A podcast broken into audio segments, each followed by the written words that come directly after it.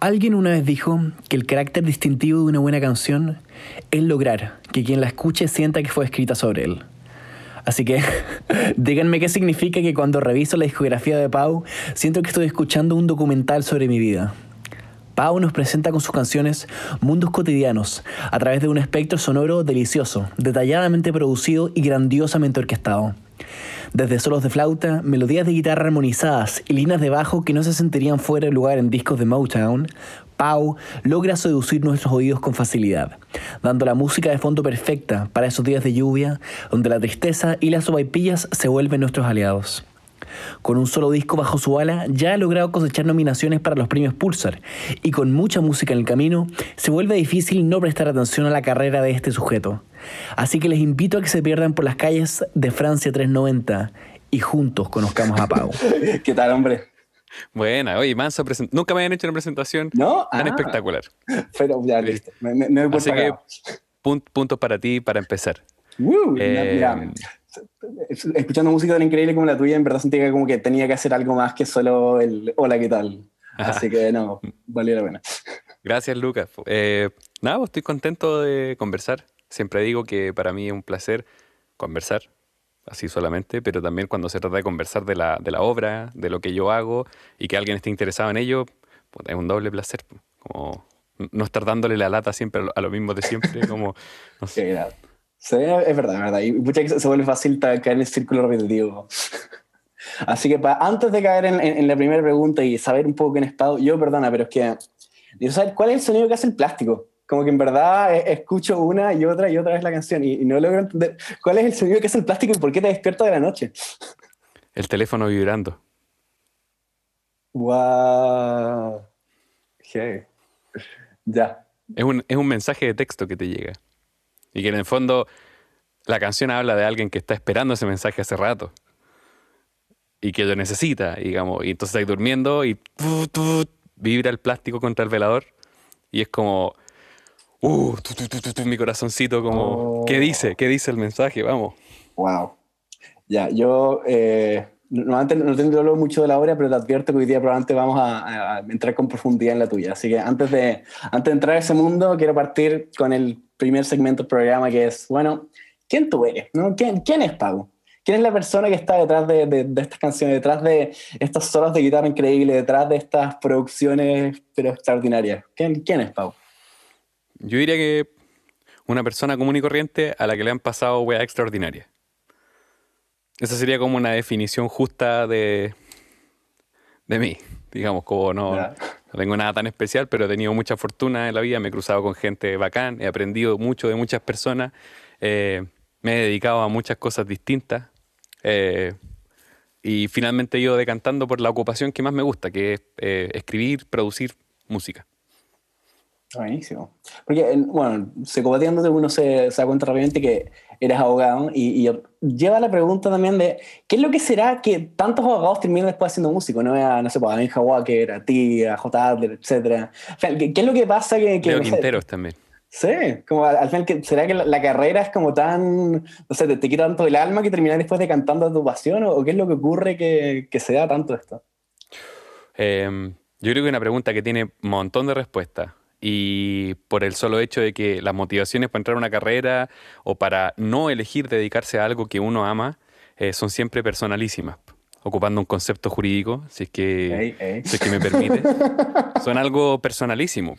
Eh, y en el fondo, por el mero hecho de ser todos nosotros individuos eh, únicos, irrepetibles, con pasado cultural, con, con, con, con cosas distintas, Con, con estructuras familiares distintas, con expectativas distintas, con eh, talentos distintos.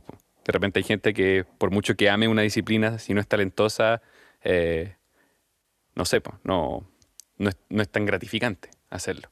Eh, en mi caso, en mi caso, yo estudié Derecho porque, porque pienso que me equivoqué.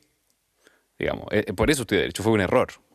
Eh, pero es un error que también tiene, volvemos a lo de las causas, que son causas eh, súper, súper, que yo las miro para atrás como eh, en autoterapia y en, análisis de, mi vida.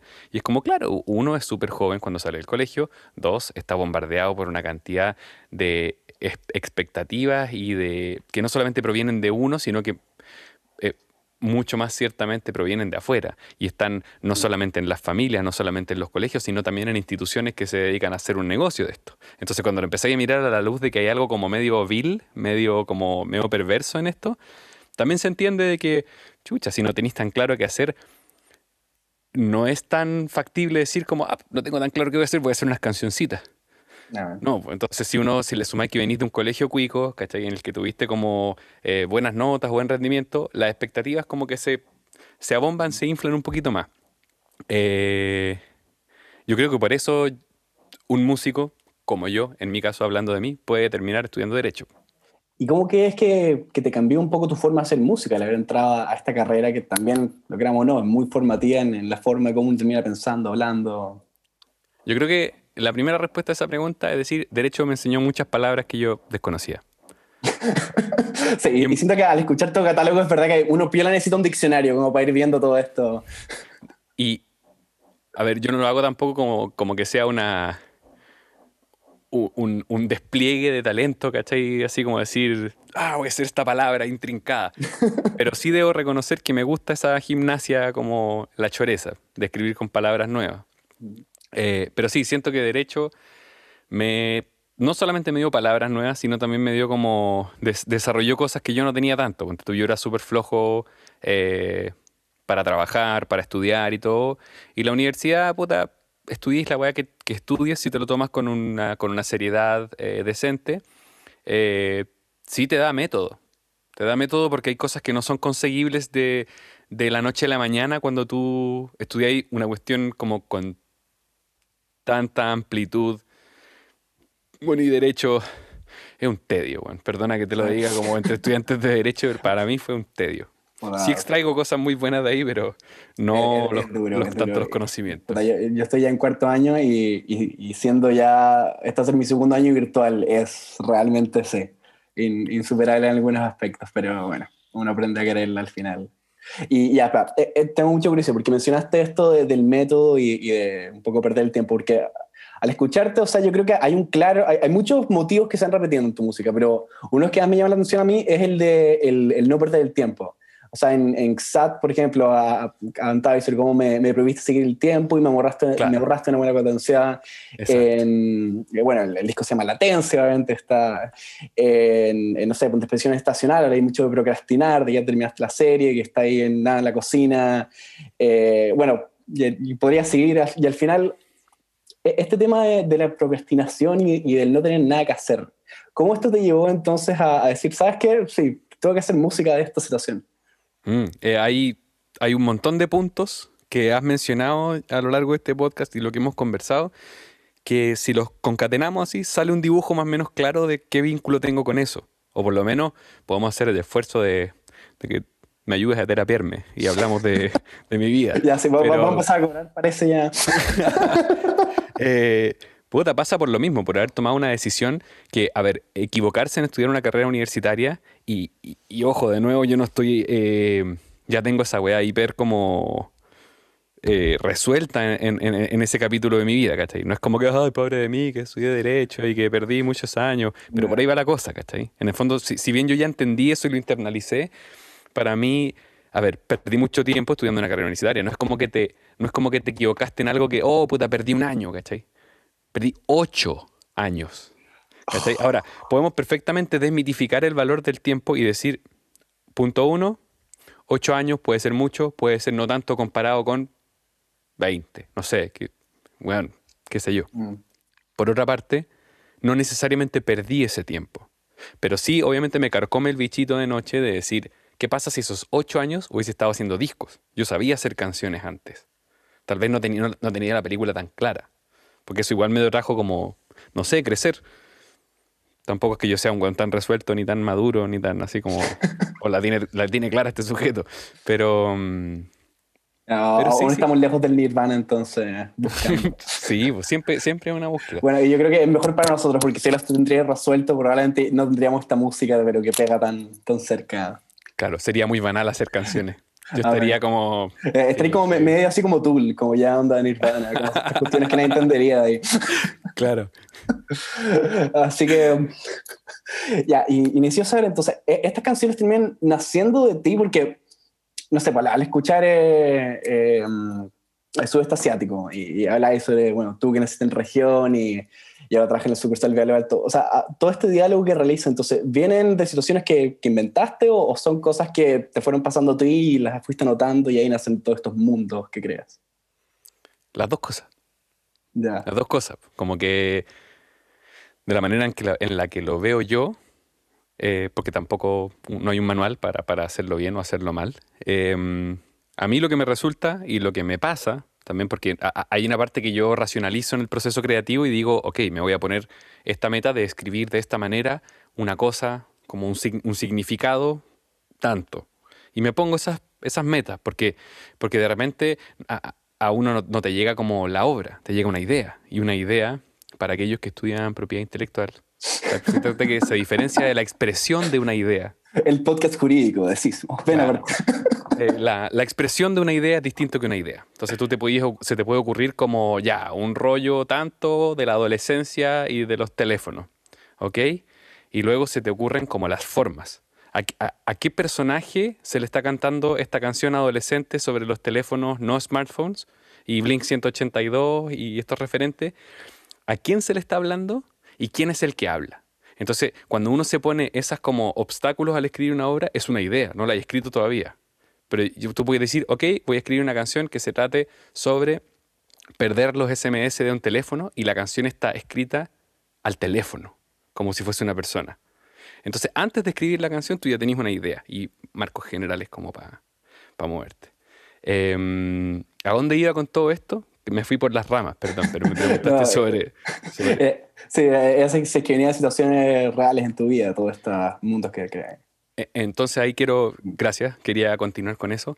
Cuando uno se, se, se construye esos, esos, esos espacios, eh, uno a veces sin darse cuenta, igual para rellenar ese hoyo, le echa tierra de uno, ¿cachai? De lo que le ha pasado a uno, de cómo uno vivió eh, esos locos años 2000 eh, pololeando por SMS, ¿cachai? Y entonces, si tengo ese lenguaje y y no se trata de mí la canción, ni se trata de algo que me pasó en específico, hay frases de ahí que yo creo que a, mí, que a mí me pasaron y todo, y que creo que son como universalizables. Como un poco lo que decías tú al principio de como, esta canción se trata de mí, ¿cachai? Que la escuche alguien y diga así como, oh, mierda, como, es que, es que no sé, como que, sí, no sé, lavando los platos y lloré en silencio, es como, ¿Cómo qué? ¿Cómo? Qué tristeza más grande. Ahora, hay harta gente que me ha, me ha huellado por eso, porque mm, eso me pasó cuando yo estaba viviendo en Londres, lo de depresión estacional.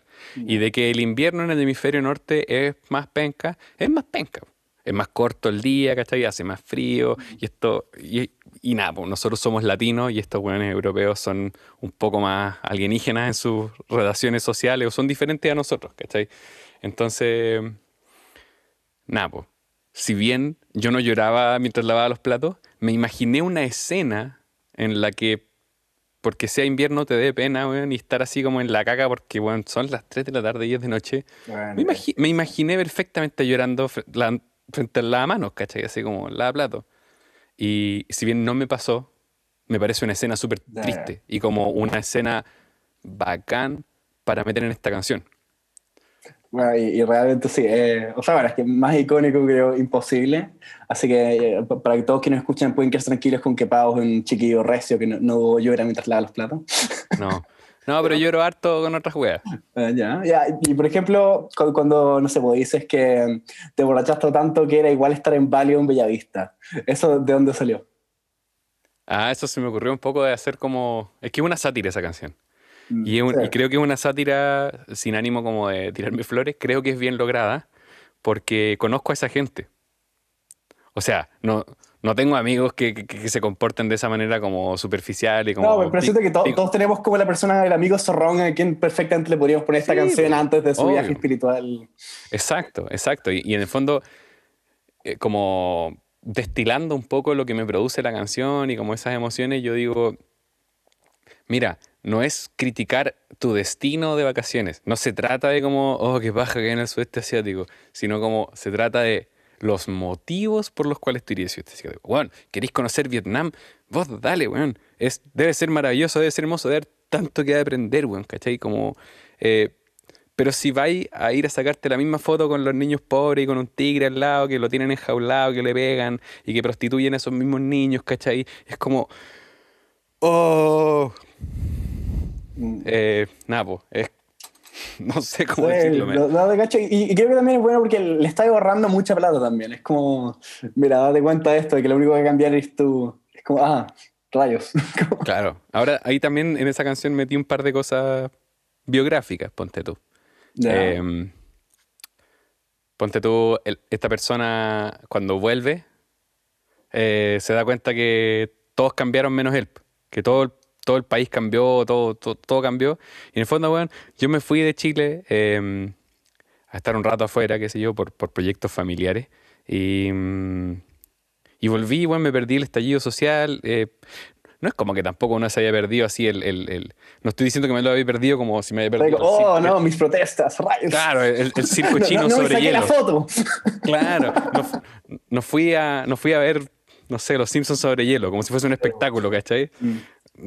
No, pero, pero, pero me entendís, pues como vivirlo afuera fue como el hoyo y, y, también un poco, yo hueveo a la gente que, que se pega viajes así como cuáticos y que creen que esto le cambió la vida, pero es la misma mierda que hice yo, ¿cachai? Y yo tampoco por, por, por porque quiera como desentenderme la weá, yo provengo de ese sector cuico, ¿cachai? Vengo a un colegio cuico de Temuco y, y tengo ese capital cultural y, bueno, llegué a Londres, sabía hablar inglés de antes, ¿cachai? Eh, tenía herramientas para desenvolverme allá. Entonces yo hueveo a esta gente, pero ¿qué estaba haciendo yo? Viviendo en el extranjero, hablando sobre cómo voy a escribir un disco que cambie mi vida.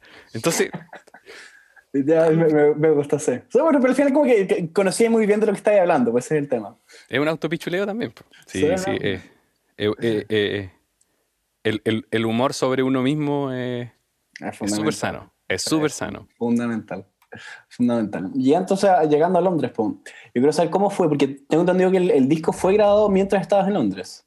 Sí, mi Mota. Grabé un pedazo acá en Chile, grabé las baterías en Chile, principalmente, y el primer single lo grabé acá en Chile, a mitad del año.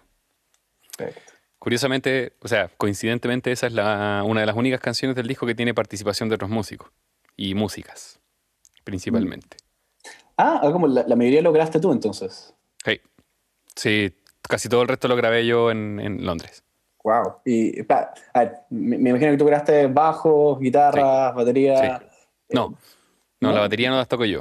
Las baterías las toca un amigo que se llama Cristóbal Soto, le dicen Toto. Él toca en Medio Hermano, toca en una banda que se llama Perro Gato. Eh, nada. Ya, y, y, todos los vientos, las flautas. Eso los grabó todos un amigo que se llama Daniel Werner que él también escribió esos arreglos, no solamente los tocó. Ah, ya, perfecto. Pronto queremos hacer un live con él eh, para mostrar abiertamente las sesiones del disco, pista por pista, y comentar los arreglos, comentarlo todo. Oh, Estamos viendo como toda la parte de factibilidad técnica para transmitir eso. Avísanos cuando y yo quiero ver eso, por favor. va a estar súper bueno. Ya sí. No, es que realmente los arreglos son, son de otro nivel. Siento que te pregunto que desde, que desde Teleradio Donoso creo que no escuchaba en Chile algo así tan como cada nota, todo muy, muy bien compuesto. Y eso también, o sea, ¿cómo? O sea, porque tengo entendido que fuiste el guitarrista de Planeta No antes, ¿no? Sí. Y entonces, ¿eso fue como todo tu, tu background o, tuviste antes también un, no sé, en el jazz o algo? Porque realmente la, la, orquestación de tu música es muy detallada y me llama mucho la atención que siendo tu primer disco ya estés en ese nivel. Claro, pero no es lo primero que, he lanzado, digamos, no es lo primero en lo que he trabajado musicalmente, pero es mi primer disco como Pau, como solista, como, a lo que me estoy dedicando ahora. Eh, antes de Planeta No tocaba en una banda que se llamaba Gran Canaria, que hacíamos pop también, pop indie. Em, y antes de eso he tenido varias bandas. Eh, cuando era chico tocaba en bandas de rock, bandas eh, metal también toqué montón. Ya, todos pasamos por ellos, inevitable. Sí, sí. Más aún siendo de Temuco, como que en el sur el metal tiene una hinchada como súper eh, fiel. Sí. Pero creo que igual es clave, porque si uno mira después la, muchos de los músicos nacionales que, que después son, no sé, tienen esta música más interesante como en términos de composición, tienden a venir del metal, porque les da esta base como de técnica y, un poco... Sí, hay una, hay una, cosa de la disciplina y del... Em, exactamente, como de la, de la faz técnica de ser instrumentista. Mm. Como ponte tú, yo siento que una de las cosas que es como un elemento central en, en mi música en general son las líneas de bajo las líneas de bajo y no solamente la composición, sino como cómo se expresa un instrumento, un bajo, ¿cachai? Eh, el bajo tiene, para mí tiene que ir cantando, tiene que ser una melodía tan reconocible que tú la podrías tararear. No sé si conocí a una banda gringa que se llama Wolfpack.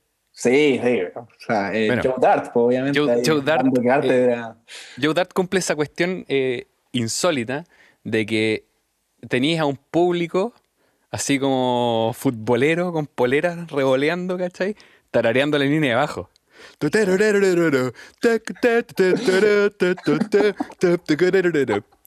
Sí, sí. Ya, pero según yo, igual es trampa porque todavía no escucho a nadie que escuche Wolfpack y no sea músico. Entonces, yo, como que todos tienen ya esa base. Bueno, eh, ya, si ya nos ponemos ñoño, no sé si escuchaste el concierto, el, live at Madison Square Garden. Bueno, esa, cuando hacen esa cuestión, el Put in my pocket y todos cantando la No, chao. Y lo que hace Tío Katzman antes es impresionante, porque el weón dice, como me han contado que acá en el público hay hartos weones que son músicos. ¿Sí? Ah, ya, ¿cómo estamos? A ver, tírense un sol, dice. Y el público hace un puto sol así. No, pero... no, no sé qué. A ver si está acá un sol.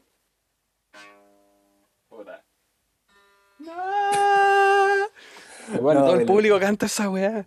De locos, de locos. Sí, sí realmente, no, de qué bola, qué bola. Buenísimo, buenísimo. Bueno, a lo que, a lo que iba con eso es que yo, ponte tú, fui bajista mucho tiempo y, y, al tocar metal en el bajo, al tocar también varios estilos, eh, desarrollé precisión, eh, desarrollé como rapidez, limpieza, como las notas que son staccato, las tocáis bien staccato y todo. Y creo que eso es como una mayonesa para toda mi música que, nunca va a quedar tan diferente porque el, bajo cumple un rol protagónico y, por lo general nunca quedo conforme con así con el primer bajo que escribo, como que siempre lo voy refinando, editando, cambiando y como... También eso es algo como que, puede explicar que mi, música se sienta detallista, porque yo al, al, producir este material estoy a cargo de la sesión en el computador, que hoy en día grabar un disco es el 95% de las veces se hace en formatos digitales son pocos los casos en los que tenía acceso a grabar en, cinta, en estudio. Pero también podéis grabar en una porta estudio. No sé, pues Mac de Marco, ponte tú, ocupaba una máquina para sus primeros discos, pero cutre, así, tuja, tuja, tuja, tuja, y era una máquina que grababa directamente a un cassette.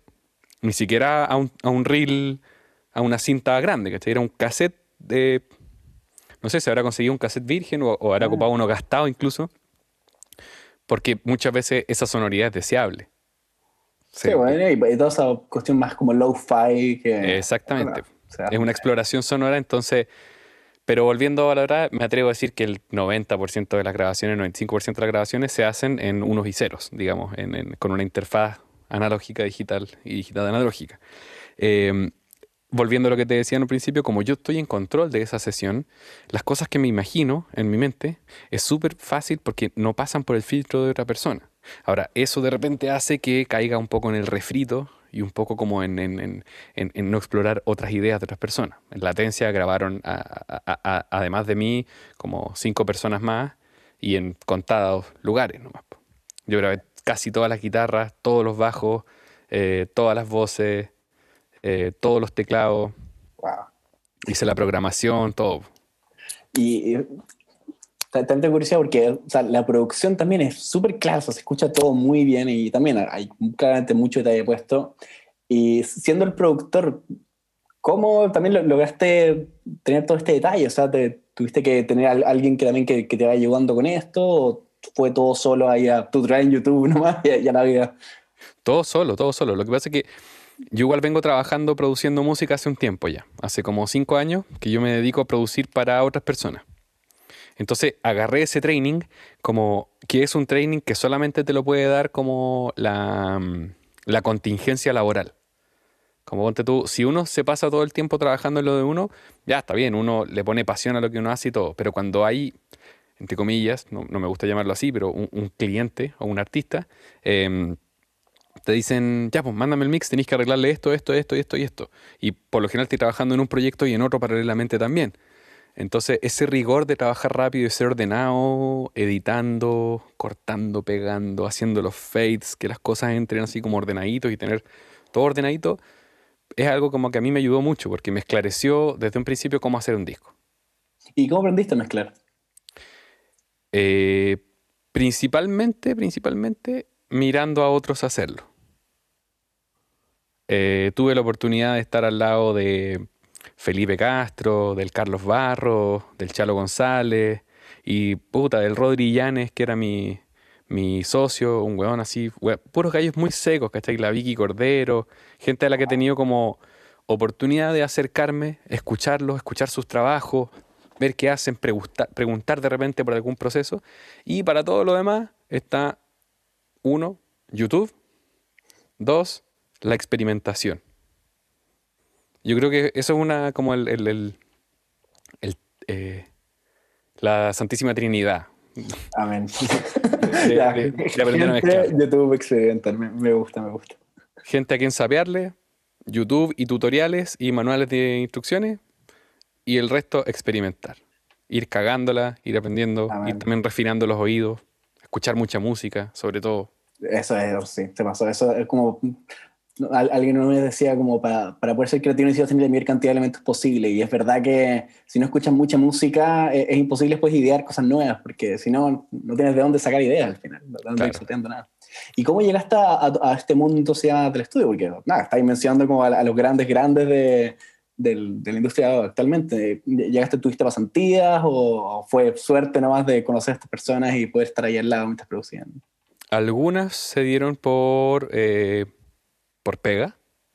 Así como ponte tú, yo estaba produciendo a, una banda en un principio y yo no sabía mezclar, pero sí sabía producir. Sabía escribir arreglos, sabía como... Y tenía, tenía súper claro lo que estos chiquillos querían.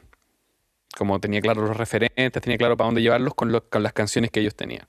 Entonces ayudamos a, ahí, produjimos juntos, pero como yo no sabía mezclar, fuimos a mezclar donde Felipe Castro.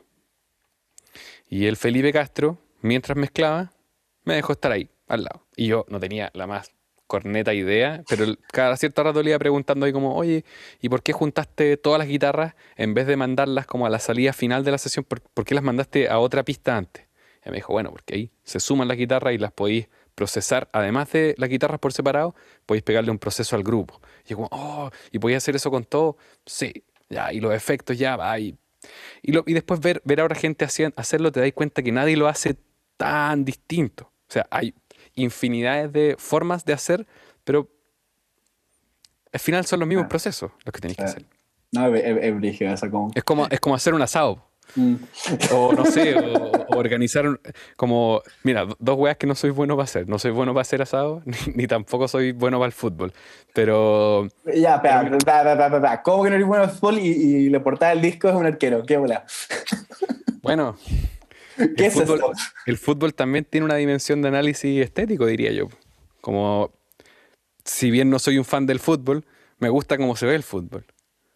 Como me gusta, eh, aparte es un uniforme como medio eh, anticuado, un poco anacrónico, el que, tiene el, que tienen los futbolistas. Y, y también, no sé, pues creo que eh, es una forma de dar un mensaje. Porque la gente diría como, ah, ya, el, el disco es un golazo pero finalmente el disco es, eh, es algo que para mí representa algo que se está manifestando, pero no se, no se ha manifestado aún, digamos, como que existe, pero no... Eso para mí es latencia. Y como un penal, un disparo al arco, es un gol en potencia, pero no es un gol aún. Me gusta. Entonces, eh, de eso se trata el disco también, como de, de, de, las cosas que existen y no se han manifestado. Y para mí ese conjunto de canciones era eso, pues era mucho tiempo esperando poder abrir eh, eso que, llevaba dentro tanto tiempo. Ocho años de carrera para al fin poder sacar esto. Sí, pues. No, y también un montón de experiencias, pues. Haber tocado harto con los planetas, haber trabajado harto en el estudio. Em, es cuático, es, muy bonito. Estaba increíble. Y Y, y, creo que realmente también el fútbol habla mucho de esto, porque tiene todo este sentimiento como del barrio, o sea, del, del, club que, bueno, está en momentos perdiendo por goleada en el estadio municipal de la ciudad y en otros momentos tenía estos coros triunfantes que nos dejan también, no sé, igual que cuando gana, así saltando y queriendo bailar y salir afuera. Y es verdad curiosa esa relación entre la música y el fútbol. O sea, desde el hecho de que muchas veces, no sé, uno consume ambas cosas en el mismo lugar. O sea, uno va al estadio y te toca... No, eh, me, gusta. Sí, bueno, y en, en, el fútbol también hay harta música, digamos. Em, pero, pero no soy futbolero y no entiendo de fútbol tampoco. Como que siempre he dicho que me encantaría que me encante el fútbol. Pero me aburre como ostra, güey. Me, así, no sé, no, sé, no sé nada de jugadores, no sé nada de equipos, no sé nada de nada. Eh, pero vamos arriba, lo encuentro bonito. Sí, siento que soy de esos que en bola te ven el, como highlight reel al final, como los mejores momentos y no sé, el, gol de Alexis o lo que sea. Lo encontraría bonito, lo encuentro bacán, pero wow. todo el partido de los es, es, que es demasiado algo, sí. 90 y además, innegablemente, ahora está cambiando, pero innegablemente es un mundo que reproduce unas weas nefastas, ¿cachai? O sea, partiendo por todo el negociado que hay detrás del fútbol y de la industria futbolera, como de las injusticias que provoca y todo. Y, después, como, bueno, la testosterona exacerbada que hay en, torno al fútbol, weón, y hay un machismo, pero tremendo, tremendo, tremendo. Y todo el cuento y la violencia. Sí, y, dinámicas, ¿cachai? Como. Eh, no sé, es cosa de hombres todavía, pero está cambiando y eso es bueno. Como has visto que, no sé, pues ponte tú le han dado harta cobertura a, la roja femenina, ¿cachai? Sí, te dan eh, de hoy que ya es, pero y son, y son brigias, son súper buenas y. Nada, pues. estáis viendo cómo está cambiando. Sí. También. ahora tengo unas preguntas más puntuales ya de, las letras, pero cuando dices que quieres una pausa en hoyo en el cielo, ¿estamos hablando de, de qué? ¿Es como que el, un eclipse así? O... No, que en el fondo como si es que el día está todo nublado, igual estaría bueno como que se hiciera un hoyito y apareciera así un pedacito celeste y el sol. Ya, eh, perfecto. Sí, sí, hablamos cuando, se hacen, cuando se hacen hoyos en las nubes y ver como un poquito. Ya, ya, linda imagen. Cuando hablamos de, de XAT, ¿a qué te refieres? Chat. Ah, ya, chat. Chat es como... Lo que pasa es que cuando, cuando no sé, ¿cuántos años tenés tú? Eh, 21. 21. Cuando yo, cuando yo tenía. se, me le cayó el carnet. cuando yo tenía 15 años, eh, no existían los smartphones. De verdad no existían los smartphones. ¿Cuándo tuviste tú tu primer smartphone? a ver, así como con, con, WhatsApp y todo el cuento, yo creo que. Con internet. Con internet, sí, debe haber tenido 15 años. Ya, yo cuando tenía 15 esa tecnología no es que no estuviese al alcance, probablemente no existía o existía en, otros países. O tener uno era un símbolo como de estatus frigio porque te lo compraste afuera y porque tenía el plan más caro que existe. Mm. Era una weá no implementada todavía. Eso es básicamente. Y la manera de, de escribirse y de pololear como online era a través de los SMS.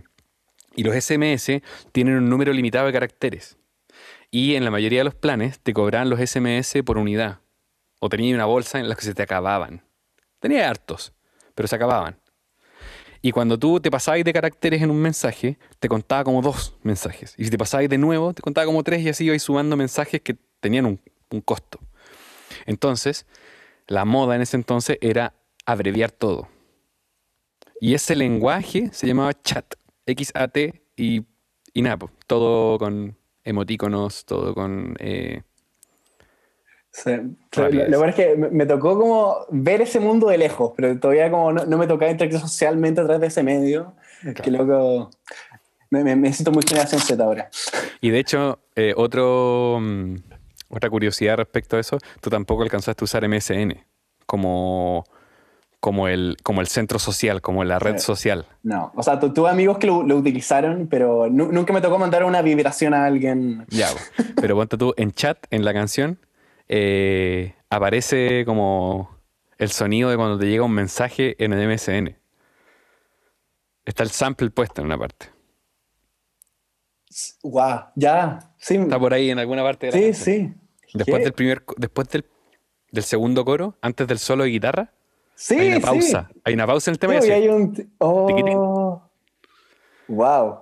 Sí, me, sonaba, sí, familiar, pero no, no Y ese, sonido a mí, cacha la wea, logré que me hiciera sentir adolescente. Así como que lo escucho y es como, ¡ah! tanto recuerdo, weón. ah, Así como que te habla la persona que te gusta y es para la Sí, cagada. me imagino, pues llegáis del colegio así, como esperando a que te escriban. Exacto. Y muchas veces, muchas, yo, yo tuve computador viejo igual, pues. Iba ahí a cibercafé a meterte un compo, ¿cachai? Para chatear Pero- con, con, con esta persona especial. Ya que así Vale. como horrible, ¿sabes? Cuando tenías como que pagar para poder hablar con, con la gente, tenías que ir como en público para poder chatear. Igual era bacán. O sea, a- a- arriesgo a sonar boomer, pero son cosas que se han perdido. O sea, yo creo que lo bueno es que no te quedes hasta las 3 de la mañana chateando y, y, y tenés mucho más tiempo como para tu vida y como tienes que pagar aparte. Nadie tenía un computador en la pieza. Entonces imagínate, menos... ¿Qué, weón? Leía y dormía y no sé, weón. O te quedé hasta, hasta dar el pico en el computador que había en la casa, no sé, Mm. ju- jugando Call of Duty. o- Ah. no sé. y, hablando de samples, hay un sample que a mí me llamó mucho la atención, que fue el de Rincón, que al final tiene este como tipo volando algo, el suelo, llegamos al suelo. Ah, sí, sí, sí. sí. Dice, no puedo mover, mis pies pegados al suelo. Eh, es una estupidez de Cartoon Network, es una talla interna con mi hermano. Así como una weá que escuchamos en el Cartoon Network en un comercial y, y nos cagábamos la risa siempre y, y nada, pues, calza más o menos con la sensación que describe la canción y entonces lo encontré después de mucha búsqueda. La siguiente parte del programa ha sido eliminada debido a motivos de propiedad intelectual. Dicho eso, sigan disfrutando Ven a perderte por el barrio con Pau. Ya, sí, se- según yo, eh, esto es una muy buena transición al siguiente segmento. Se llama Ven a verte por el barrio, ¿no? El programa. Porque nos encanta ver la relación de los artistas con el barrio, con el lugar en que se criaron. Y en tu caso, creo que, no sé, desde Francia 390, que tengo entendido que es, es una calle en Temuco, una casa en Temuco. Sí, eh, si la googleas te aparece al toque. buenísimo. Y creo que me contéis, bueno, ¿cuál es la historia de terror de calle, de calle Francia 390? Eh, la historia oficial, la que me contaban a mí cuando, cuando yo era chico, es que ahí vivían vampiros. Eso es lo que a mí me contaban. Y es una casa que se ve terrorífica igual. Onda, eh, yo siempre sostengo que en todas las ciudades y en todos los pueblos del mundo hay una casa embrujada. Yo, cre- yo creo y creía que esa es la de Temuco. Eh, y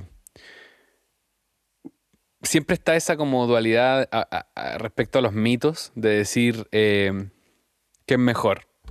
Como no cuestionar el mito y alimentar como su épica. O finalmente encontrarle una explicación razonable como media Mythbusters y decir como, pero es una casa vieja que no la han mantenido mucho. Vive una familia ahí que no quiere tener tanto... ¿Ya? ¿Y, Como y vínculo opina la con familia todo. de la canción? ¿La, la han No, escuchado? no- no sé si lo saben, pero salió en el diario como de mayor circulación en Temuco. Ah. Hicieron una nota sobre mí fue así como... No, épico, eh, épico. el triunfo del artista local. Me dieron las llaves de la ciudad. No. No, no, no, no. Estoy te- inventando. Ya. Pero, pero sí se siente así, pues, se siente así como artista po. local, Pau, qué sé yo, escribe canción sobre mítica casona de la avenida Francia. Increíble.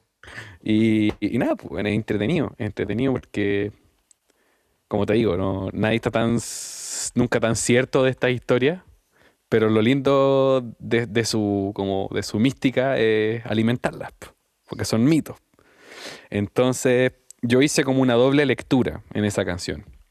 La primera lectura es una lectura como un poco más apegada al mito y de un transeúnte, una persona como que te guía a esta casa, te cuenta cómo es la casa y que te dice como, oye, en esta casa se aparece el diablo, ¿cachai? Que es como un relato chileno típico, ¿cachai? Como muy del sur, como, no, allá se aparece el diablo, no vayáis para allá. Creo.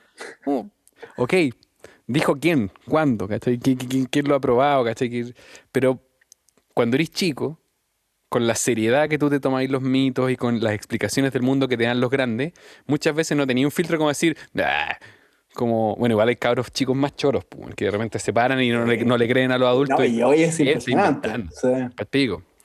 También. Estamos sonando como unos boomers ahora. Al fin, no, no, nos unimos club. No, no, pero, pero volviendo a eso, como hay una faz de la canción que es así y respeta eso, ¿cachai? Respeta ese como relato en, en- en- en una primera superficie. Pero después, por abajo, hay, hay, hay otra lectura que habla sobre, sobre esta casa, finalmente como aparentando ser eh, una casa embrujada y con la maldad, pero que finalmente te la presentan como una casa que se está oponiendo a un mal superior. Que hay un verdadero mal que no, no es evidente a simple vista, pero la canción nuevamente dice, bueno, es evidente, está detrás de la casa, míralo, ¿cachai? Y en verdad es porque detrás de esa casa hay un mall gigantesco eh, y espantoso que no solamente echó abajo muchas casas como la calle Francia 90, que tiene un valor patrimonial gigantesco y todo, sino que además cambió la forma en la que se comporta la ciudad. Antes todo ese lugar no era un foco comercial. Habían casas, había gente viviendo ahí, habían colegios, eh, qué sé yo, y ahora todo se está volviendo un poco como más, este Temuco está creciendo hacia allá hay locomoción colectiva, hay atochamientos, repleto de gente siempre. Todas las casas antiguas ahora se venden para hacer farmacias, bancos, weas de Movistar, qué sé yo.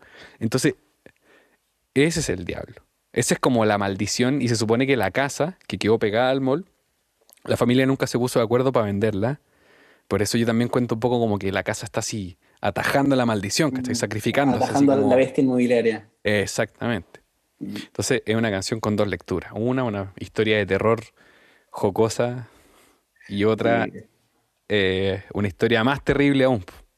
Y tienes toda razón con esto más real. del descuido patrimonial. A mí me pasó que hice una canción sobre independencia y, me tocó grabar el videoclip de la canción en, en, una iglesia antigua en Independencia que también lleva no sé cuántos años abandonada. La iglesia es del 1700, le hizo el corregidor Señar Tú. Y lo tienen ahí no, nadie, está cuando tú la, como hay una oficina, eh, eh, al lado, muy cerca de la Guerra Central. Eh, Independencia como, hay, hay, un puente en el que cruzáis, más, mira, si buscáis como Iglesia del Monasterio del Carmen Bajo, te sale el tiro. Ah, yo creo que sé cuál es, cuando cruzáis el puente Calicanto. Sí, sí. Ya, ya, sí, sí sé cuál es. Y ya, pues, está, o sea, bueno, a mí me tocó conocerla porque fui a un concierto ya una vez y quedé enamorado del lugar, pero, pero después cuando fui me tocó conversar con la gente, te cuenta que no reciben ni un peso, el lugar es patrimonio. Y onda, eh, tan mal el, nivel que la tuvieron que usar como bodega, como, como para no echarla para abajo, fue bodega la central por mucho tiempo, ahora ya está esta oficina adentro, le dan un poco de plata como para pagar a la gente, ellos intentan limpiar, pero realmente nada, está este lugar enorme, precioso, mucha historia, y bueno, la bestia inmobiliaria al final no, no da espacio para poder cuidar estos lugares y eventualmente se caen solos o Claro. De hecho, yo le, escuchaba algo similar una vez a, una amiga arquitecta que, que te declaren patrimonial una casa, si tú eres el, dueño de la weá o del inmueble, es un cacho gigantesco. Como que te imponen un cacho, pero te imponen todos los aspectos negativos de esta conservación y ninguno de los positivos. No te llega plata, no te llega apoyo, nada, pero no podéis, no podéis moverle ni una weá, no podéis cambiar la estructura, no podéis como parcelar, no podéis lotear, no podéis vender, no podéis ni una weá. Y como que dicen, su casa es muy importante para nosotros. Vale. ¿Cómo me lo muestran? no, es muy importante nomás. Chao. Es de loco, es de loco, realmente. Y, y, en verdad uno piensa en qué otro lugar te pasará esto. O sea, no sé. Es, un, fenómeno latinoamericano, digamos, no, mm. no es exclusivo en Chile. Ahora, no sé si será igual en otros países. Mm. Pero no sé, pucha que es duro después ver esto y, y no sé, sentir, aparte es tan potencia, porque te cuenta que son proyectos tan grandes y uno acá en verdad no, tiene mucho que hacer más que, bueno, intentar, o sea, esperar un, no sé, en verdad, Pero bueno, no sé, esperemos que, que, nuestros amigos abogados tengan harta plata y, podamos ir pidiendo donaciones para nuestras fundaciones del futuro. Puta, ojalá, weón. Siempre hay que apostar a los amigos de la U. Mejor tener amigos que tener plata. confirmo, confirmo. Oye, eh, Oye, ¿cómo se llama tu proyecto musical? Para don, Octavio. Don Octavio, pero sí hemos conversado, po, Cacha que te sigo en Instagram, sí. Hemos conversado, pero yo, yo pensaba que te llamabas Octavio, po, La weá. Buena, buena. No, no soy, pero fangirl tuyo así desde el día uno. Es que conocí tu música en típica playlist de Spotify como para ti. Y, y nada, pucha, me salió, o sea, vi esta cuestión como Pito Sporrum, que significa, como ya, la escuché y fue como, ¿qué? Después me escuché el disco y onda quedé adicto. Y después cuando me dijeron que me tocaba entrevistarte hoy día fue como, no, onda, sueño cumplido, así ya, pero puedo morir en paz. Ah, qué buena. Bueno, se nota la dedicación en la entrevista. Debo reconocértelo ante los oyentes. Ah, bueno, es que... Y se agradece, y se agradece. Fabuloso. Y, entonces, tomando todo este agradecimiento, yo exijo el sticker de Ganesha, por favor. No lo tengo. No lo tengo y de hecho hace poquito vino un amigo para acá eh, fue a mi refrigerador como a sacar así una chela, alguna weá, dijo, oye, bastardo. Y yo, ¿qué te pasa? Y tu sticker de Ganesha, mentiroso de mierda. Dijo, sí. Y dije, pero weón, no todas mis canciones se tratan de mí. pero no tengo un sticker de Ganesha en la puerta del refri, ¿no? Duro. Bueno, pero al menos tomaste clases de yoga. Tampoco. He hecho un poquito unas estiraciones así en la casa y todo. Pero ese es el motivo por el cual, eh, reitero, el hablante lírico y no mi persona son el peor de todos tus amigos. Ya, está bien, está bien, está bien. Sí, bueno, el, hablante lírico supongo que lo, miraremos feo en, otra ocasión. Sí, también hay, que, hay que concedérsela igual. Sí, no, es verdad, y, tiene hartas líneas bastante increíbles. O sea, de mis favoritas yo creo cuando habláis de, de que la bendición de tu altonismo te protege la publicidad. Eh, claro, y finalmente, esa, esa cuestión es finalmente estar hablando de un celular antiguo. Sí. ¿Cachai? Como decir, oye, está bien, es un celular muy poco capaz de hacer todas las cosas que hace un smartphone. Eh, pero a la vez no tiene ninguna de sus infiernos, ¿cachai? Que estés como bombardeado con un micrófono sapo, con una cámara sapa, sabiendo lo que consumís, cuándo lo consumís, con qué tarjeta pagáis, qué root tenís, qué enfermedades tenís, porque, bueno, está todo conectado con las farmacias y todo. No, eso que comentáis algo y después te sale el tiro publicidad. Exactamente, no, es de locos. Es de locos. Pero, y, aparte todo esto del, fomento de, de, la procrastinación, el no hacer nada, el estar hasta tarde, y seguir siempre consumiendo. Y que también creo que es algo que se nota mucho en tu música, porque ya eh, esto también es algo que no sé si, si era consciente, pero cuando habláis tanto de, de quedarte hasta tarde, de, de, bueno, ver la serie, no hacer nada, un poco, no sé, se siente como este, este llamado de, de querer salir del vínculo, que un poco, ¿qué, fue lo que te, llevó por salir de esto? ¿Cómo pudiste salir de este círculo constante de perder el tiempo, de, perder todo al final y, poder encabezarlo bien a la música y algo que, te hizo valer la pena? Mm, yo creo que em, lo que me hizo como ponerme más serio en el trabajo de crear fue eh, la capacidad y la búsqueda de emocionarme genuinamente al momento de trabajar.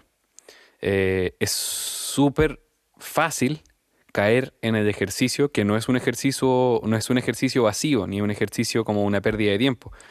Pero es fácil caer en este ejercicio de hacer canciones como por, por gimnasia, si uno se propone escribir una letra, si uno se propone escribir un par de acordes y todo, al final del día va a terminar con una canción. Eso te lo doy sin duda. Hasta una persona que no tenga tanto eh, bagaje en la creación. Porque en el fondo desde chicos nos enseñan a expresarnos con la música. Y todos tarareamos en la ducha, todos silbamos, todos tenemos alguna noción de lo musical. Entonces, cuando digo ejercicio de escribir canciones, es como decir, ok, haz una canción, bueno, ya puedo hacer una canción. Pero cuando uno busca la emoción, o cuando busca así como, ya, quiero que una canción triste me dé pena, pero que me dé pena, pena, ¿cachai? Como, no, no como, ¿cómo se diría? A medias. Entonces, eso mm. implica para mí, que es una cosa que yo no sabía hacer y que me puse más trabajador porque aprendí a hacer, es a no quedarme con lo primero que escribo. Antes para mí era un poco un ejercicio compositivo y creativo mal entendido, como decir, escribí esto, que calza bien, escribí estos acordes que resuelven bien. Entonces, si lo miramos como desde los criterios como de aceptable, como se cumplió el objetivo de hacer una canción, check. Y para mí después venía un ejercicio intelectual que era decir, ok, esto lo creé, por ende, eh, es una obra, esperemos que le guste a gente. Pero nunca me hacía el ejercicio como, me gusta a mí, me encanta a mí esta weá. Y finalmente me di cuenta que con las primeras canciones que yo escribí hace mucho tiempo, pocas veces me había pasado ese encantamiento con la obra. Yo decía como, está bueno, pero por ahí hay gente que le encanta. Estoy esperándolos. Eh, en cambio ahora hago el juego a que me encante. Y si eso significa escribir toda una letra y que esa letra no te convence porque la encontráis A, la encontráis B, la encontráis C, se borra. Y voy a escribir otra canción. No, no hay algo tan rígido en la creatividad como decir, no, pero es que esta letra estaba buena la idea. Bueno, guárdala y así es otra después. Pero probablemente esa búsqueda del, del, cautivarse es lo que me hizo decir, ok, hay que dedicarle caleta de trabajo a hacer canciones que cumplan con tu barrera de la emoción, yo creo que ahí está la weá, porque si es que uno logra eh, em, emocionarse a uno mismo, no te asegura que le, va, que le vaya a emocionar al resto, pero sí te asegura a que cuando muestres eso, lo vaya a hacer con un orgullo, em, no sé si orgullo es la palabra, pero lo vaya a hacer con certidumbre, de decir, esta es la mejor weá que puede hacer. Esta weá que está aquí, pequeña cosita, weón, puede que no sea mucho, pero es lo mejor que me salió. Igual uno de repente cae un poco en la mediocridad y deja pasar cosas. O se termina acostumbrando de cosas que en un momento no le gustaban tanto y después, eh, ya bueno, ya está. Pero sí, esa metodología es la que me ha, hecho como ocuparme de la creación. Eh, eh, está en verdad, pero para libro de citas, haciendo como Coach Paul. Por favor, no, Por favor, no. Prefiero que escuchen mi música y compren mis libros. Eso. me, van a fomentar un ego muy muy tóxico. Es verdad, primero termina la tesis y después, después empezamos a ver el, contrato. De... Sí, bueno. primero ser experto en algo, después hablar de expertise. No, ¿y, cómo pudiste lograr todo esto de...? Porque al final, si, si tenéis que ser tan riguroso, te implica, bueno, muchas horas, mucho tiempo, y cuando estás grabando en el estudio, al final es, imposible, en verdad, tener tantas horas. O, es relativo. Es relativo porque mm, hoy en día se ha democratizado ese proceso. Uno tiene la, una noción que yo creo que es un poco equivocada de que todos los discos se graban en estudios como Abbey Road, ¿cachai? O como un estudio donde hay una consola gigante y una máquina de cinta brigia y micrófonos brigios. La realidad es que la gran mayoría de la música hoy en día se graba en casas. Y, no, y no solamente me refiero a la pandemia, ¿cachai? Me refiero también a antes. O sea, todo el mundo tiene acceso a una Focusrite Scarlett y a un micrófono decente, ¿cachai? Todo el mundo. Entonces, y una tarjeta de sonido impecable, tiene una conversión súper limpia. Entonces, de repente, si tenéis una pieza bacán, le ponéis unas frazadas, ¿cachai? Vais diseñando la weá. llenar todo con cojines y unas cuantas mantas por ahí por allá. Exacto.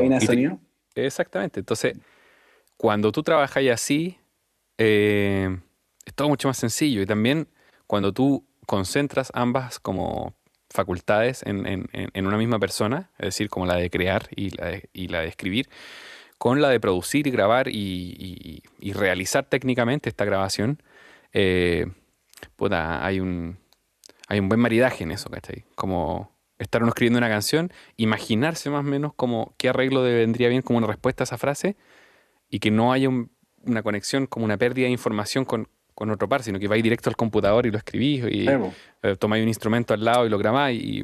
Pero ahí se me queda la duda porque, o sea, teniendo tanto control de tu música, bueno, no, es todo bien, por lo menos me pasa, pero después intentar integrar gente externa a uno se vuelve sumamente difícil porque ya tenéis toda la película grabada y en tu caso, al tener que meter gente que no solamente toque, sino que también haga sus propios arreglos, como en los vientos, ¿cómo pudiste entonces, no sé, nivelar todo eso, como ceder un poco, guiarlo, cómo funcionó?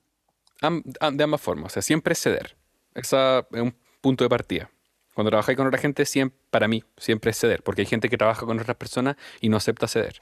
Y eso me ha pasado en mi experiencia de trabajar en música y es tremendamente destructivo.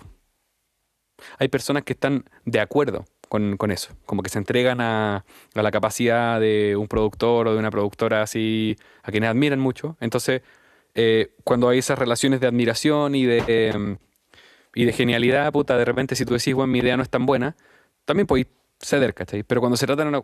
Siempre hay que ceder para ambos lados. Si se trata de una cuestión como de imposición y que una persona lo dirige, finalmente te transformáis como en un, en un asalariado. Podría ser una oficina que está haciendo un disco, ¿cachai? Y, y tú tenés que cumplir metas, cumplir cosas. En cambio, cuando se hace el ejercicio de ceder, todo es fructífero.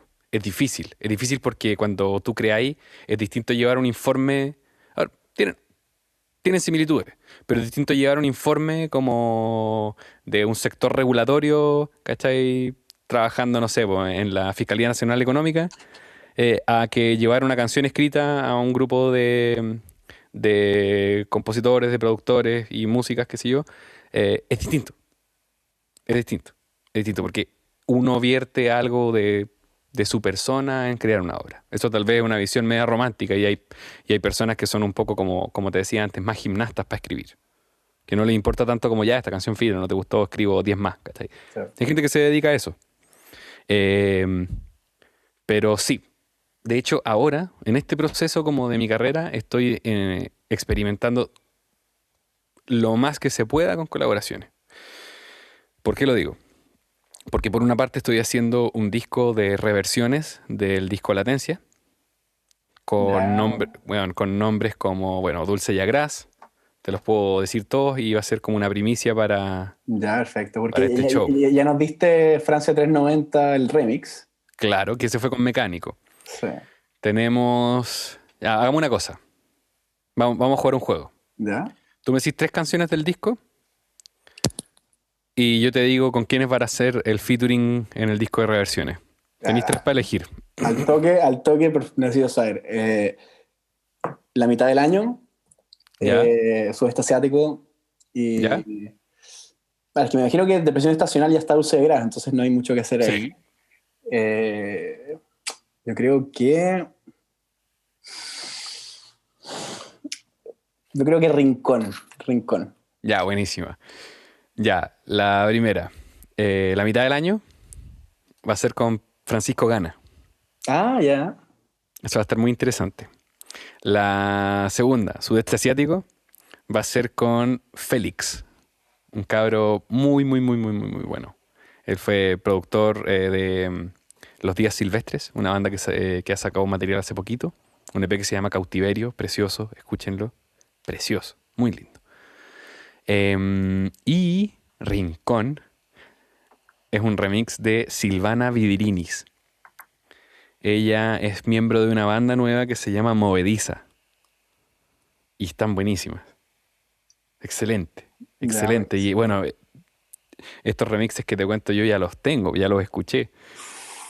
Están así, oh. pero alucinantes, alucinantes. Y hay remixes de todos los temas de latencia y paralelamente a ese va a haber un disco como con rarezas, con canciones como B-sides que no quedaron en latencia. Ah, así que van a ir canciones, canciones inéditas, tal vez un poco más juleras en sonido y en como en más piantes, por así decirlo, en la producción. Lo escucharon eh, aquí, lo escucharon aquí.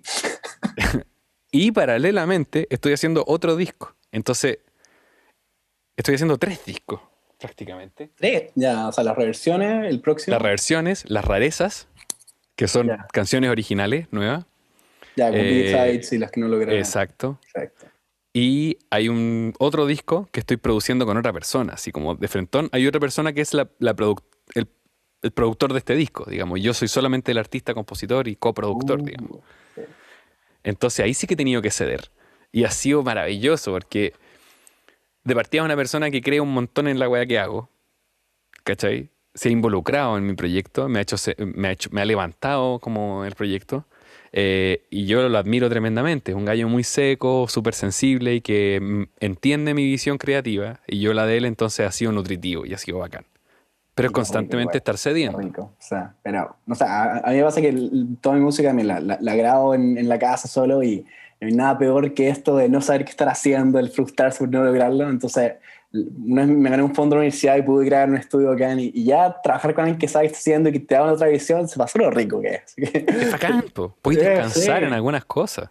Y también te, te, hacen ver cosas que uno jamás hubiera visto. Entonces te da como toda esta nueva riqueza sonora que es cierto que uno solo no puede lograr. Exacto, exacto. Vamos a estar, y, esto más o menos, ¿crees cuándo, cuándo va a salir? Si va para echarle el ojo. Me atrevo a decir que a finales del primer semestre sale el de remixes y rareza y a finales de este año sale el disco del otro. Si es que no a principios del próximo. Pero sin duda voy a sacar un par de singles antes de sacar el disco. Porque se vienen hartas colaboraciones en ese disco también, como de música original nueva, producidas por Fernando, que es el productor, Fernando Herrera. Em, y vienen un montón de colaboraciones. Y esas están así, pero fenomenales, baladas románticas, preciosas, loco, no olvídate. Estaremos. se les va a salir la peluca cuando escuchen ese disco. Oye, y antes de entrar al, último segmento, sí tengo mucha curiosidad de cómo he logrado superar esto que nos decías, de hacer música como deportivamente, porque tu gran desafío fue lograr enamorarte de lo que estabas haciendo, de que te guste mucho y, que, bueno, tenés este estándar muy alto. Y a la hora de tener que hacer un segundo disco y después mencionar el tercero, lo que sea, ¿cómo logras entonces mantenerte siempre en ese como estado mental de, bueno, esto es lo que me gusta y no tanto este mundo más deportivo, más de cumplir metas, de que tengo que sacar el disco? No siempre lo cumplo. No siempre lo cumplo, entonces es una, es una dualidad. Siempre cuando uno habla de, de, esto, como de refinar el proceso creativo, de tenerla más clara y todo, yo estoy hablando de un ideal.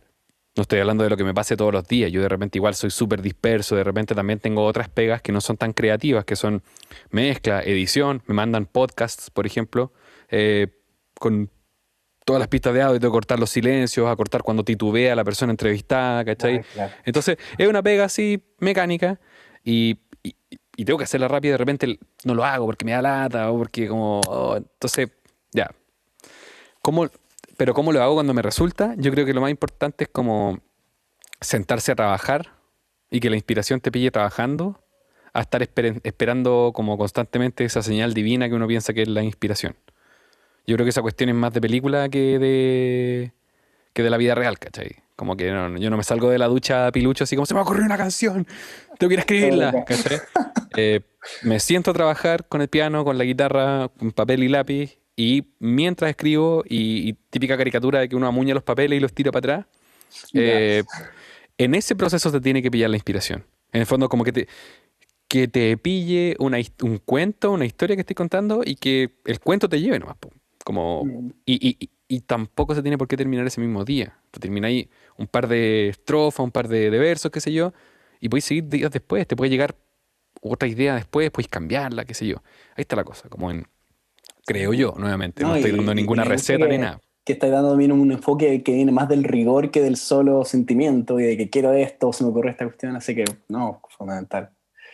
Eh, y, yo creo que a veces es probablemente el secreto para, para, por qué tu música es tan detallada y, tiene tanta cosa, y al final uno como oyente logra rescatar eso, porque hoy lo queramos o no, si estamos en un mundo donde estamos colapsados con la cantidad de música, pero probablemente nunca en la historia ha habido tanta, Claro. Pero es tan raro escuchar música como la tuya que al final realmente destaca mucho, así que no. Eh. para mí ha sido súper lindo porque cuando yo empecé a sacar música, eh, yo no tenía esa idea de mí mismo.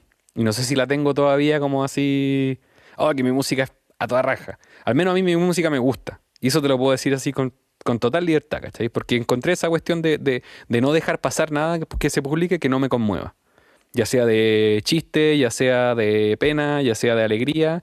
Em, tiene que conmoverme a mí esa, esa sensación para luego ser como sacarla para el resto. Mm, ¿Y, la eso los pulsar en eso te, te, ayudó también a asegurarte esta idea o, o verdad no te Sí, no, obvio que afecta. Si en el fondo uno también ya, yo, yo hablo ahora desde la vereda de los nominados, pues, ¿cachai? Entonces, obviamente que había, ah, nominado.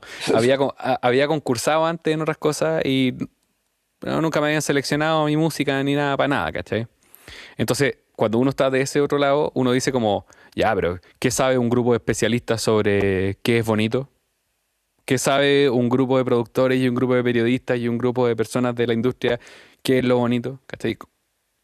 Es una pregunta válida se la doy a quien piense así. Yo pensé así cuando no me nominaron a nada. Pero ahora que estoy nominado, como que para no sufrir del síndrome del impostor, digo, algo deben saber estas gentes para que estén ahí, ¿cachai? algo cacharán, No, no, no me conocen, ¿cachai? No pueden decir que les caigo bien. Entonces, para vivir más sano y más tranquilo, me digo, bueno, qué bacán que lo reconozcan. Pero también ponte tú, no sé, pues como te comentaba contigo, habíamos conversado por Instagram respecto a las canciones, respecto como a, qué sé yo. Ese tipo de cosas son cuáticas. Porque uno cuando, cuando hace arte, cuando se expresa, no necesariamente hacer arte, sino cuando uno hace una expresión, uno por lo general eh, recurre a los pares, a la familia, a los amigos más cercanos, y la mayoría de esas personas te van a decir, vos dale, weón, está bueno. ¿Cachai? Te van a dar un espaldarazo.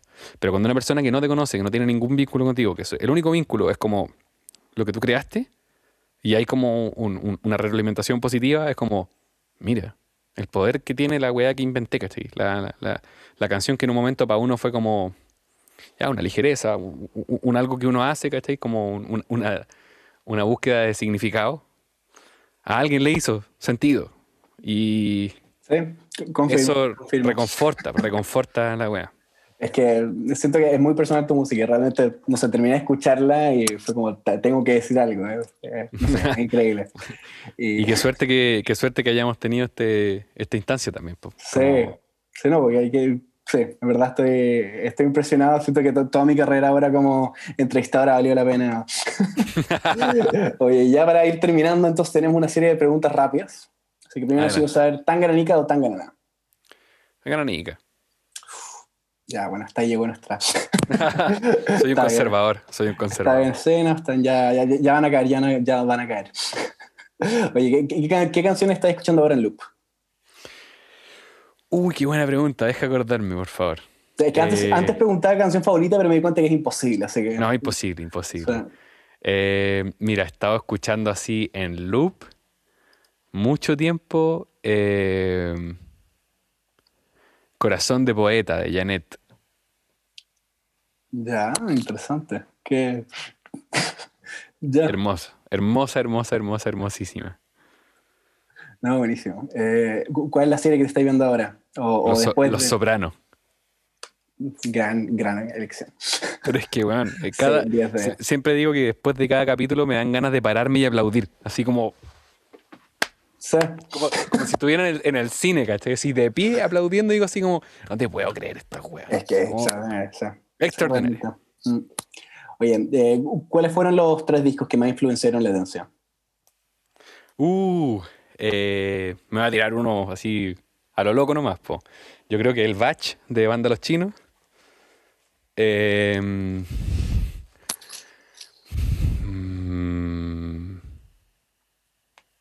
puta, alguno del Diego Lorenzini. Ya sea de varios artistas, ya sea de tus amigos nuevos o de él solo. Em, y podría decir, no sé, Juventud Americana yo estaba convencido que había hartos de la radio de Noso en tu música. ah, también, también, también. Es que dejé fuera a Alex Banter. Obvio que toda la música de la Alex, toda la música de la Javiera Mena también. Denver. Denver me influenció también. Pero me estoy saliendo de los tres. Mm, es verdad, es verdad. Qué gran. Me acuerdo el, primer concierto al que me tocó ir así como, como underground fue. No, en verdad no, no fue Denver, fue, fue para. Fue eh, paracaidistas con. No, no paracaidistas. Bueno, o sea no, ¿cómo se llama?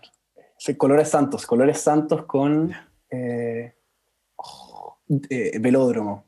Después de eso fui a, a Velódromo, con, que tocaban en el Festival Material con Denver y Playa Gótica y, bueno, y hartos más. Y ahí increíble.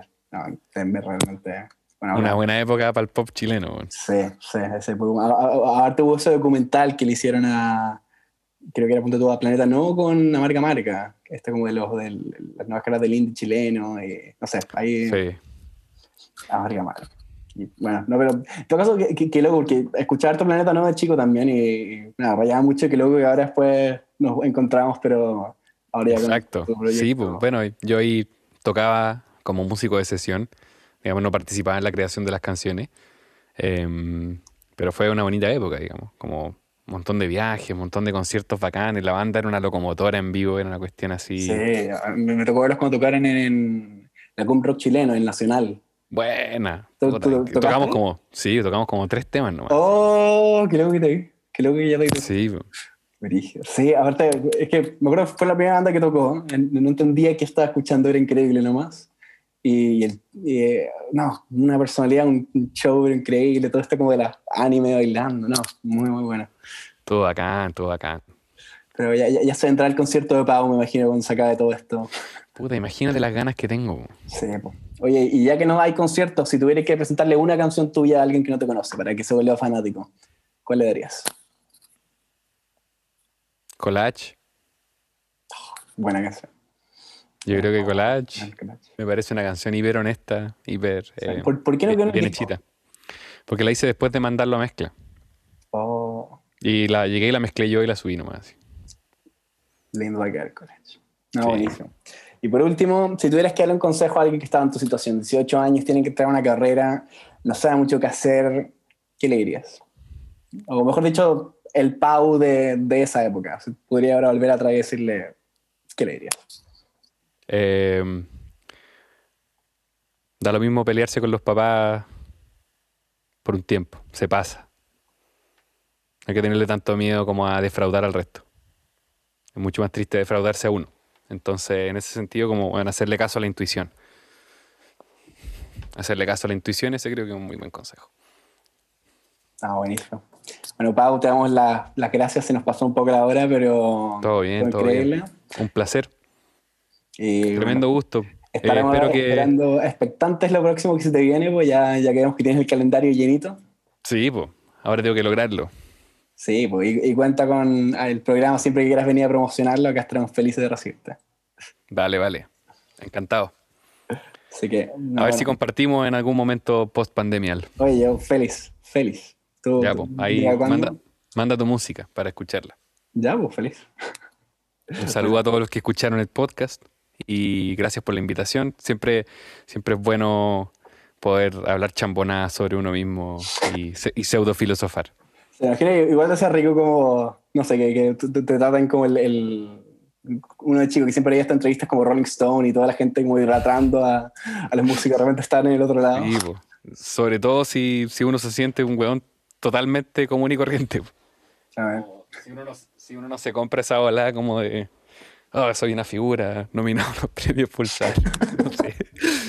es que como, pero lo, lo, bacán, como te digo, es eso, porque perfectamente se puede romper ese ciclo de yo comportarme como, oh, que me hacen estas preguntas y que estoy en el celular mientras tanto.